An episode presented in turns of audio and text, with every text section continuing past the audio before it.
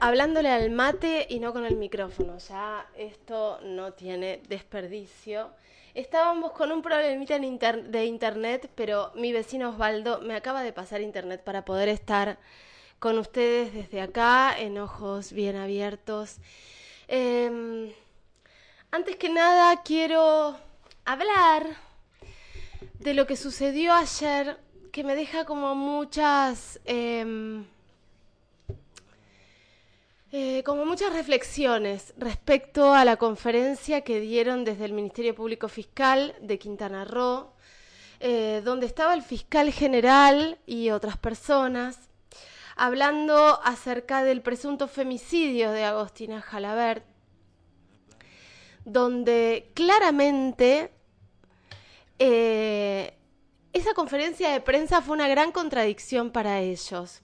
En el minuto 17, el fiscal general asegura que Agostina se quitó la vida. Y unos minutos después, frente a preguntas bastante mm, enmarcadas en lo, en, lo correctamente político, eh, digo, en lo, en lo político, a ver, en lo, mm, en lo que necesitaba la fiscalía para, para poder llevar adelante sin tanto bochorno esta conferencia. Entonces, en algún punto los periodistas y las periodistas que estaban ahí hicieron preguntas muy livianas, no hubo repreguntas. Pero frente a la pregunta eh, más contundente, diría entre comillas, que fue eh, el este hombre entonces no es un homicida y el fiscal general respondió lo estamos investigando. Eh, por otro lado, eh, mientras se estaba haciendo esa conferencia de prensa, les quiero contar que la causa giró hacia una fiscalía especializada en femicidios. Eh, hoy la abogada de la familia tiene una audiencia con la fiscal de femicidios para dar seguimiento porque la carpeta ya pasó a esa unidad. El fiscal lo pidió para profundizar que se investigue también esa hipótesis. A ver. Eh, hay un dato que no es menor, que Juan Manuel Reverter habría pedido eh, en el consulado argentino ver el expediente eh, y se le informó que eso lo tiene que hacer a través de un abogado y no se contactó más. Hay muchas, em, hay muchas puntas que se van a desarrollar entre hoy y el viernes. Esto lo, tienen que, lo tenemos que saber. Eh, todos los días hay una, un ingrediente más que hace que todos, todas, dudemos de esta fiscalía. Hay declaraciones dudosas, hay declaraciones sin firma, eh, hay un montón de información que no, no se van a dar ahora hasta que no se accione en consecuencia. Recordemos que la embajada en México de México en Argentina está aquí en Buenos Aires. Recordemos que todo que toda prueba que se tenga tiene que ser apostillada y enviada. Eh, recordemos que Cancillería está detrás del caso, eh, acompañando a la familia, y que el consulado también está acompañando a la familia.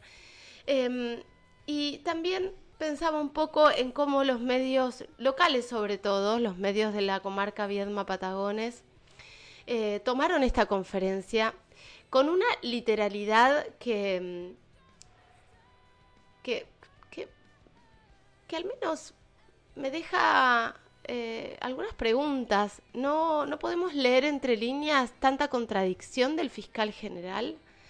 Si está diciendo que se quitó la vida, pero que se está investigando por homicidio y que además fue girada la causa a la Fiscalía de Homicidios. ¿De qué estamos hablando?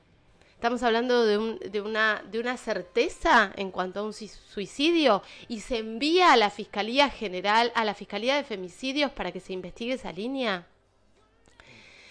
Está todo muy raro. Es evidente que la Fiscalía de Quintana Roo quedó expuesta. Estoy cerrando la puerta porque ruidos. Eh, quedó expuesta em, frente a un protocolo que no se utilizó, eh, frente a, un, a una inoperancia muy peligrosa y muy riesgosa, llegan a un departamento eh, llamados por la, por la hermana que encuentra a, su, a, Agostina ahorcada a un metro veinte del piso, que eso puede ser o no una, una, eh, una prueba. existen casos donde las personas se, puedan, se, cuelgan de un metro veinte o de un metro. Existe sobre todo en, en servicios penitenciarios también. Em, con marcas el novio que estaba en ese lugar, en ese lugar, era un baño en suite, él estaba en la habitación, supuestamente, tenía marcas. Candela llega a las 6 de la mañana, seis y pico, y el horario de, función, lo que indica, eh, lo que indica el acta de defunción, es que fue entre las 3 y las 4 de la mañana. Y dejan ir al cuerpo después de una autopsia sin demasiado análisis y permiten la cremación del cuerpo que la familia cuenta que lo hizo para que Candela vuelva urgente. Y porque además en el shock eh, yo creo que hay muchas personas que, que no como, no tienen la realidad de los femicidios a flor de piel y no, no leen por ahí las noticias de lo que está sucediendo o no les llega las noticias de las mujeres asesinadas, eh, es muy difícil pensar en un femicidio de tu hija, ¿no? Frente a todo esto, la Fiscalía, te voy a leer el artículo, en el Código Penal de Quintana Roo hay un artículo que se llama, y te lo voy a decir ahora, porque tiene un, tiene un nombre después del número, 88 TER, Código Penal de Quintana Roo, artículo 88 TER. En ese artículo, ¿saben lo que dicen? Que cualquier funcionario que omita información o que trabaje como no corresponde en un delito como un femicidio tiene condena real. No estamos hablando de suspensión como tenemos acá. Recordemos el caso del juez Chirinos que con Micaela eh, lo que sucedió fue que él deja en libertad a Jonathan Luna. Jonathan Luna eh, comienza con, con el delito de grooming, haciéndose pasar por una amiga de Micaela. La cita en un lugar, en Bahía Blanca, la pretende violar, no la puede violar y la mata. El juez Chirino recibió como em, penitencia, porque no sé si decir condena porque es una ridiculez, pero como penitencia, una suspensión de 30 días en su cargo, nada más. Bueno, en Quintana Roo, frente a esto, van presos. ¿Qué le pasa a la fiscalía? ¿Cómo hoy dice que es mentira, que aplicó el protocolo, que es mentira que hicieron las cosas bien y que es mentira que es un suicidio y que no tenemos cuerpo y que no tenemos un montón de exámenes que necesitamos. Sí, tenemos lo que se desprendió de la autopsia, que ayer lo hablábamos con Germán, el tío de Agostina, y que además es abogado. Signos de violencia, signos de tortura y signos de violación.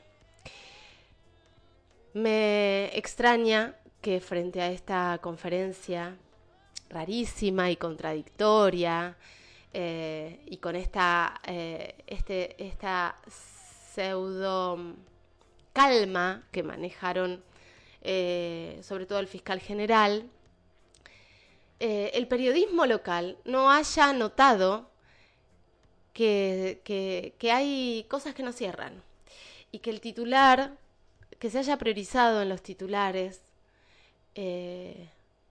algo tan mentiroso como decir que asegura que es un suicidio cuando a los dos minutos dijeron que estaban investigando a ver si el novio era un homicida o no, eh, y cuando la causa gira a una fiscalía de femicidios. Eso por un lado. Y por otro lado pensaba en el rol del fiscal general y haciendo como un paralelo con algunos fiscales generales, por ejemplo, de la provincia de Río Negro, ¿no? Eh, el rol del fiscal general Parecería que en muchos lugares del mundo es el rol de cuidar, cuidarle el culo al sistema judicial. Eh, que nada se sepa y que lo que se sepa sea acorde a lo que se hizo bien dentro del sistema judicial, ¿no? Recordemos el caso, por ejemplo, de Guillermo Campano, eh, imputado por abuso sexual a un niño de siete años. El fiscal González Saco archiva la causa y el fiscal general, con todos los elementos que tenían, con una cámara Gesell a un niño, con un montón de pruebas, acompaña lo que dijo el fiscal González Saco. El fiscal general era, es eh, Hernán Trejo. Eh, acompaña lo que dijo el fiscal González Saco. Luego el juez Brusino eh, da por. corre todo esto y continúa con la causa y se formulan los cargos. Digo, ¿cuál es el rol del fiscal general? De verdad, eh, ¿cuál es la característica de un fiscal general? ¿Qué tiene que tener el fiscal general? Recordemos también eh, la causa Emiliano Gatti, el mm, conductor de Canal 10, eh, la fiscal Belén Calarco llevó adelante el allanamiento, que fue un allanamiento simultáneo en 13 provincias de la Argentina, donde se detuvieron a 21 personas, eh, donde se mm, em, llevaron em, computadoras, teléfonos, eh, un montón de elementos, discos rígidos, en ese momento Belén Calarco hizo una única nota que la hizo con nosotras acá en Única Contenidos eh, e inmediatamente fue apartada del caso y dijeron que era porque en casos muy relevantes como este se hacían cargo los y las fiscales generales. Bueno, apartaron a una fiscal de un caso y lo estaba llevando estupendamente. La fiscal general se hizo cargo hace muy poquito eh, desde el Departamento de Informática del Ministerio eh, Público eh, de la provincia de Río Negro, corroboraron que en las computadoras de Gatti había videos de abuso sexual contra las infancias. Ya no se dice, recordemos, ni pornografía infantil ni pedofilia en redes, porque no estamos hablando ni de una enfermedad, estamos hablando de un delito, el delito más aberrante, ¿no? Bueno, ¿qué roles tienen los fiscales generales? Eh, ¿Tapar? ¿Tener todo calmadito? ¿Decir lo justo y necesario? ¿Será? ¿Será que, que es así? Porque ayer tuve esa sensación con la conferencia de Quintana Roo. ¿Qué características tienen que tener los fiscales generales? No ser impulsivos, eh, ser un poquito cobardes, cuidar mucho su cargo. Pensémoslo con el acorde.